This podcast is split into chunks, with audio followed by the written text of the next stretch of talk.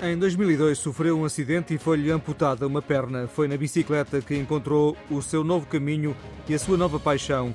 Desde 2009 que veste as cores nacionais, vai participar nos segundos Jogos Paralímpicos no melhor ano da sua carreira. Com um quarto lugar com esta gente toda numa taça do mundo, vice-campeão europeu. Eu julgo que sim, tem sido um ano espetacular. Aliás, eu diria que para mim, dos melhores anos, a nível de resultados desportivos. Aos 41 anos e depois da experiência nos Jogos Paralímpicos do Rio 2016, Telmo Pinão sente-se preparado para Tóquio. Diz que tem apostado muito no reforço muscular para ultrapassar as dificuldades físicas. Há muito mais desgaste a nível do organismo num atleta que pedala só com uma perna. E isso nota-se, por exemplo, já tenho muito, muitos problemas a nível da já tenho uma curvatura acentuada e eu tenho muitas dores. E esse reforço que tenho feito tem sido uma mais-valia para as minhas performances, porque tenho feito esse trabalho de reforço muscular, de me preparar. Portanto, eu julgo que eh, a diferença do Rio para Tóquio pode passar um bocadinho por aí. Oito títulos de campeão nacional de estrada e oito de contrarrelógio em paraciclismo e 35 representações internacionais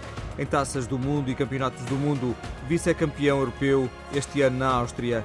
Na capital nipónica, Telmo Pinão espera superar o sexto lugar do Rio de Janeiro. Considero que já tive alguns bons títulos, mesmo no Rio consegui um sexto lugar na prova de fundo, o que foi muito bom. Portanto, se eu conseguisse fazer um quinto ou um quarto, para mim era um grande objetivo. Natural de Montemoro Velho, para ciclista Telmo Pinão divide os seus dias entre os treinos e o curso de Ciências do Desporto e Educação Física na Universidade de Coimbra. Considera que a sua carreira já vai longa. Posso considerar que já é uma longa carreira, porque já está a chegar a um limite.